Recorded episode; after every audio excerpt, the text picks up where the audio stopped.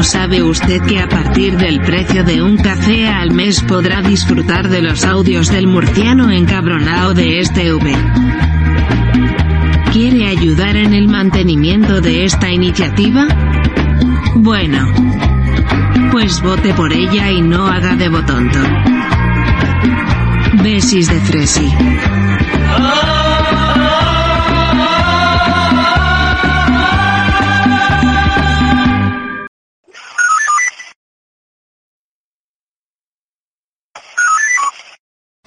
Y el panorama estratégico mundial ha cambiado mucho desde hace 10 años.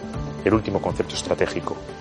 Se va a actualizar, se va a mirar hacia el flanco sur, se va a dar una respuesta a esta amenaza que ha crecido por parte de Rusia.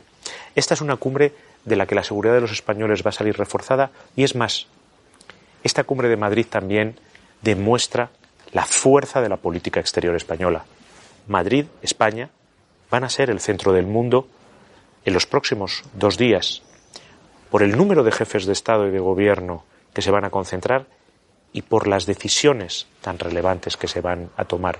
La cumbre de Madrid, cuando lo miremos con perspectiva histórica, estará al nivel de la cumbre de Yalta o de la caída del muro de Berlín. Esos momentos en los que se empieza a diseñar lo que es un nuevo orden que justo ahora empezamos a vislumbrar. Yo creo que podemos ser optimistas de que muchos de los objetivos de España ya se perfilan como objetivos cumplidos. En primer lugar, tiene que salir una respuesta clara al desafío que representa Rusia con respecto a nuestra seguridad, que en este caso es la seguridad del flanco este. Yo creo que el hecho de que tantos jefes de Estado y de Gobierno los aliados de la OTAN, pero también nuestros socios europeos que no son miembros de la OTAN, los llamados AP4 que vienen del Indo-Pacífico, todos ellos presentes aquí, es ya una prueba de que esa respuesta va a salir. En segundo lugar, España es un país especialmente bien situado para comprender los desafíos que provienen del flanco sur, la necesidad también de que la OTAN mire hacia el flanco sur y contemple esas amenazas.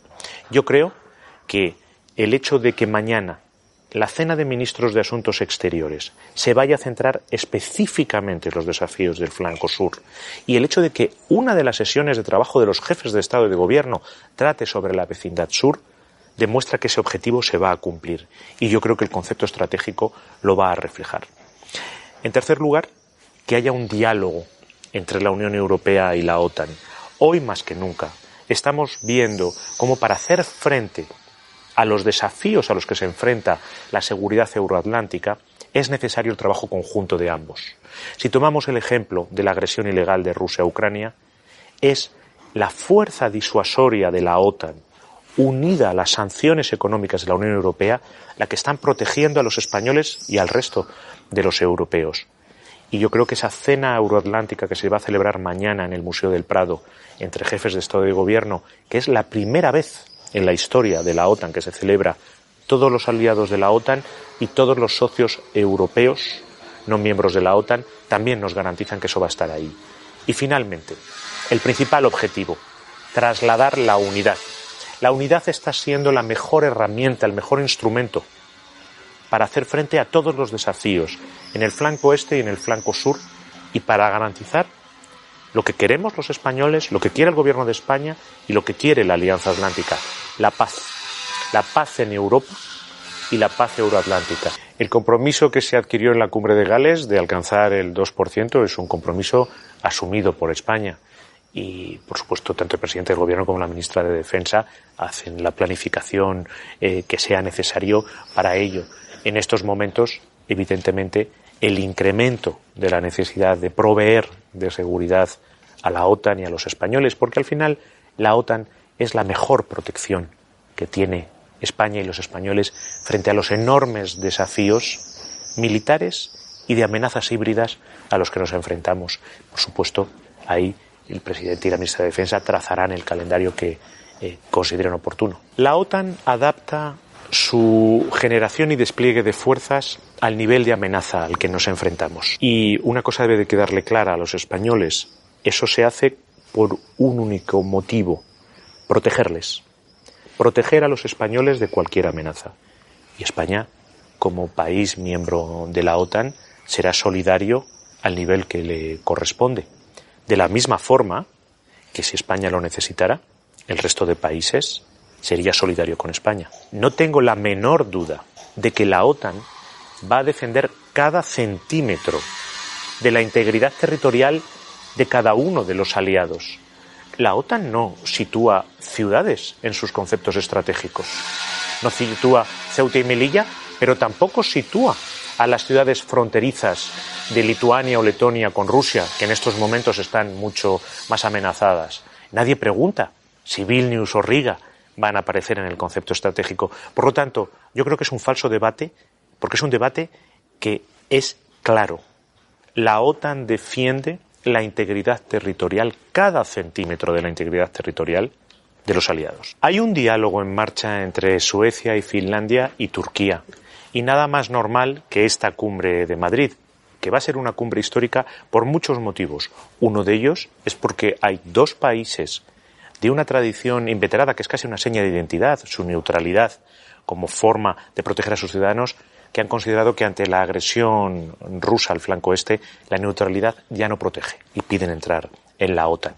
Y España apoya de manera clara, firme, decidida, que estos dos socios europeos, dos democracias consolidadas como son Suecia y Finlandia, integren la familia de las democracias que es la OTAN. Y al mismo tiempo todas las inquietudes de seguridad que tienen todos nuestros aliados en la OTAN, incluido Turquía, tienen que tener una respuesta. Por lo tanto, nos parece totalmente normal que Madrid sea el marco hoy y a lo largo de todos estos días para acercar posiciones. Lo importante es que Suecia y Finlandia entren en la familia de la OTAN y que cualquier inquietud sobre su propia seguridad que pueda tener Turquía quede resuelta. Que sea durante la cumbre de la OTAN o en momentos posteriores, poco importa. Desde luego, nosotros preferiríamos que fuera lo antes posible. No olvidemos una cosa, la OTAN no es una alianza ofensiva, es una alianza defensiva. La OTAN no promueve guerras, no realiza guerras, no fomenta guerras. Lo que sí hace es reforzar sus flancos. Por lo tanto, cuando nos referimos a una integridad territorial, es claramente de los territorios de los aliados, cada centímetro de los territorios de los aliados. España tiene la geografía que tiene y lo que España desea es, con todos sus vecinos, tener las mejores relaciones, que esas relaciones no sean excluyentes de uno con otros y que se basen en unos mismos principios, que es lo que ofrecemos a todos nuestros vecinos. Respeto mutuo, beneficio mutuo, igualdad soberana y no injerencia en asuntos internos. Al final las relaciones de vecindad son relaciones globales y lo que nosotros buscamos, sobre todo con nuestros vecinos de la orilla sur del Mediterráneo, y aquí tenemos en España, en Barcelona, la sede de la Unión por el Mediterráneo, es crear esa región, con ambas orillas, la orilla norte y la orilla sur del Mediterráneo, que presentan muchas desigualdades, pero que tenemos que trabajar todos juntos para crearla. Y en estos momentos, desgraciadamente, la agresión rusa a Ucrania hace que los flujos energéticos en muchas ocasiones se utilicen como una forma de presionar las soberanías de los estados. Y eso es algo que desde luego la OTAN tiene que reflexionar el cómo enfrentarse a ello. El asalto a la valla de Melilla se ha saldado con una tragedia humana que a todos nos conmueve, pero hay una complejidad en la gestión del fenómeno de la migración irregular que hace que los países de llegada y los países de envío y tránsito de migrantes irregulares tengamos que estrechar todavía más nuestra cooperación para que el Mediterráneo y el Atlántico no sean verano tras verano la tumba de tantas personas desesperadas que lo único que buscan es tener una vida mejor, que como hemos conocido hoy en Texas, porque es un fenómeno global, no aparezcan 46 eh, emigrantes irregulares muertos dentro de un camión. Es un fenómeno muy complejo y hay que actuar sobre las causas profundas de ello. Por eso, el Gobierno está poniendo encima de la mesa una nueva ley de cooperación que tiene al Sahel como zona prioritaria y que busca movilizar todos los recursos posibles y situar el 0,7 de la renta nacional bruta en ayuda oficial al desarrollo dentro de esa ley por primera vez en la historia. Por eso, este es el gobierno que ha modificado la legislación para mejor integración y acogida de los emigrantes. Es necesario cooperar. Es necesario cooperar. El desafío es enorme y lo va a ser mucho más porque la guerra de Vladimir Putin está poniendo bajo gran presión tanto el grano como los fertilizantes a nivel mundial. Y nos enfrentamos a una crisis alimentaria mundial que va a golpear muy duramente al norte de África y a sus poblaciones y la zona del Sahel. El viernes pasado estuve en Berlín en una cumbre eh, organizada por la presidencia del G7 alemana con un pequeño grupo de países que somos especialmente activos en eh, la respuesta. Hablamos de desafíos enormes que eh, no solamente son desafíos para España o la Unión Europea, son globales. Lo vemos, eh, todos los días tenemos ejemplos de ellos. Sin esa colaboración y sin atacar las causas profundas de ese fenómeno, no podremos gestionarlo. Es un desafío que incumbe a toda África y a la relación entre África y Europa. Como le digo, la frontera terrestre de España con África, que es la frontera terrestre de la Unión Europea con África, si analizamos cualquier criterio que queramos tomar, PIB, renta per cápita, salud materno-infantil, educación, de la Unión Europea y África, probablemente estamos ante la frontera más desigual eh, del planeta. Necesitamos tiempo, necesitamos movilizar una gran cantidad de recursos y necesitamos colaborar África y la Unión Europea para poder solventarlo. El Gobierno de España da una respuesta a todos aquellos problemas que puedan afectar a los españoles en cada momento, incluso cuando son completamente imprevisibles, como fue el COVID-19 o como fue la invasión ilegal rusa el 24 de febrero de Ucrania y todas las consecuencias. El sábado pasado, en el Consejo de Ministros, tomamos toda una batería de medidas económicas para hacer frente a las consecuencias económicas de esa guerra, que por supuesto ni España, ni la Unión Europea, ni la OTAN quisieron. Que lo que queremos es que vuelva la paz. Pero a cada uno de los desafíos que afecta a los españoles, por supuesto, el Gobierno de España va a darle una respuesta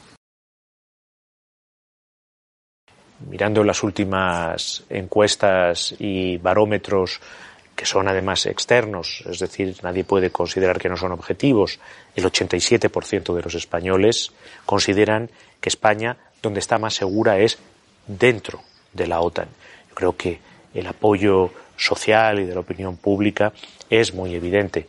Pero mire, todos los miembros del Gobierno estamos unidos en unos mismos fines, que es que la paz vuelva a Europa, que los soldados de Vladimir Putin vuelvan al interior de las fronteras de la Federación Rusa de donde nunca debieron de salir. La OTAN, insisto, no es una alianza ofensiva. La cumbre de Madrid no es una cumbre belicista. Los líderes no se reúnen para preparar ninguna guerra, para fomentar ninguna guerra, ni siquiera de terceros nos reunimos para analizar las amenazas sobre los españoles, los europeos y nuestros aliados transatlánticos. Y para estar seguro que si esas amenazas se concretizan, como se concretizaron en Ucrania, que no representaba ninguna amenaza para la seguridad o la integridad territorial de Rusia, le daremos respuesta. No se puede negociar una paz en Ucrania porque Vladimir Putin no tiene voluntad de negociar ninguna paz.